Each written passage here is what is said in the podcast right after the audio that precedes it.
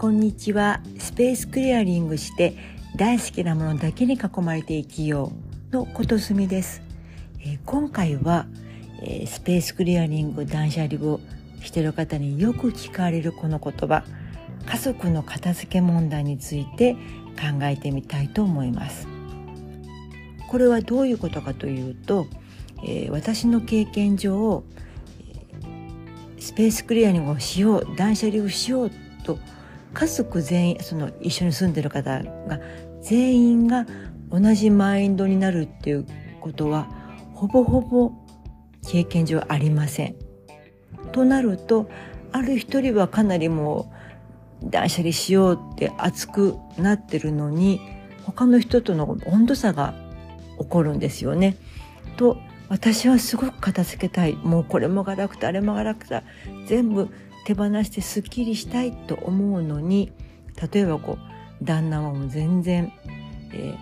私が捨てようと思ったものを片っ端からまた持って帰ってくるとか全く協力的じゃないもう全然使ってないのに勝手に捨てようと思ったら怒ったっていうことになります。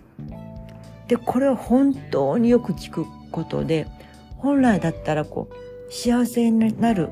ためにみんながハッピーになるためにする、えー、スペースクリアリングものせいでむしろイライラしてしまう喧嘩になってしまうってことが起こるんです。でかくいう私もいっぱいそういう経験をやらかしました。えー、例えばこう私はもう片付けがもう手放したいっていうのが気持ちが強くてどう見てもこれこの10年間絶対使ってないよなっていうこう本人が持ってることを絶対忘れてるんじゃないかっていう思うものをほぼ確信があってそう思っていて、えー、こっそり捨てたりするとなぜか突然思い出してあれがないこれがないってなるんですよねで勝手に捨てたなってことになってしまいます。であと、えー、半ば私の腱膜がすごいのかこれも絶対全然使ってないから手放していいよねってと言って私の多分勢いに、えーね、つられてというかで手放したものの本人は心の底から納得いってがいってないのでふとした時に本当あれが欲しかったもったいないと思ってたなんてことになってまたこういざこざすることが出てくるんです。でじゃあこれはどうすべきかってことなんですけども多分多くの方多くにあのこう断捨離とかそういうのをやってる方も皆さん同じことをおっしゃると思うんですけどこれはもう家族のものには手を出さない。これもが一番平和だと思います。でもじゃあ私は一生懸命片付けてるのにむしろ協力的じゃなくても帰ってもイライラすると思うかもしれないんですけどもこういう場合には2つ方法を考えてみてください。まず1つは、え、まあ、北風と太陽作戦と私は言ってるんですけどもこれ私すごくあの有効でした。これ何かというともうこっちが何かやれやれっていうとやっぱり強制的だし本人が納得いってないから難しいんですよね。でもなので私はもう自分の範囲内自分のものだけはもうスペースクリアリングをしてすごく快適な状態にしたんです。と明らかに私のエリアだけすごくピカピカになっているしすっきりしてるし快適なんですよね私もすごく幸せそうにしてるしでそういうのを見ると家族もなんかこれいいんじゃないのかってだんだん興味を持ち始めるんです。でちょっと私も片付けてみようかなとかあのアドバイスを求めてくるようになるんですね。これどうかな？これもう使ってなかったどうしちゃってるの？みたいな。それだったらもうほんとこっちのもの。でその段階を経て本人が本当にもやっぱりこれは使ってないよね手放して誰かにあげようって思えると本当にあの話が進んでいきます。でなのでちょっとここは時間はかかるかもしれませんが最終的にはもう本人の納得をいくまで待ってあげる方が、えー、結局近道になります。で決して勝手に捨てたりだとか半ば強制的に、えーと、同意させて手放すっていうのは後々いいことにならないのであのおすすめしません。であともう一つでただこちらは、えー、いくらも自分の幸せな姿を見せてそう促そうとしてもやっぱり時間がかかるのでそれまでじゃあどうやって対応するかの話です。でこれはもう、えーと、スペース固定作戦であの片方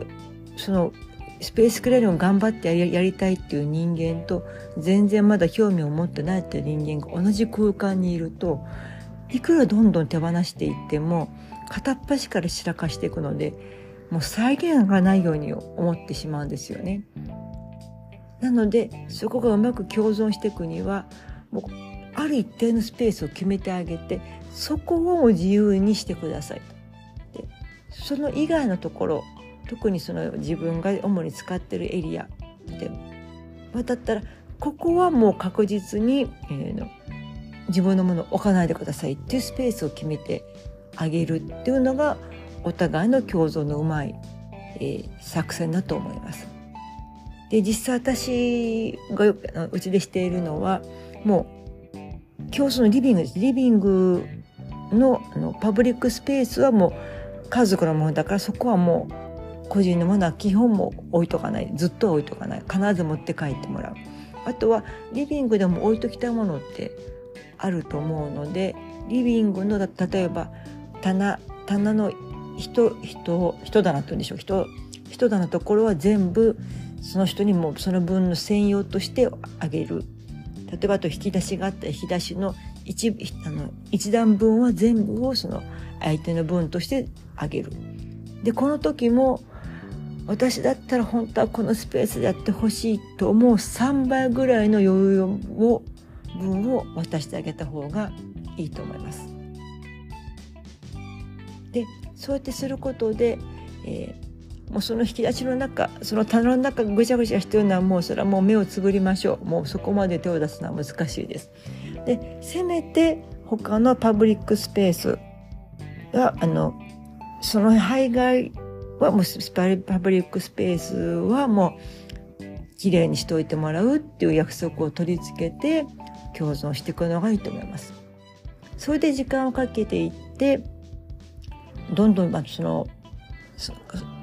他の部分ですがどんどん綺麗になっていくのを見るとだんだんだんだんその影響を受けて良くなってくると思うのでそこまでその作戦で行ってみてください。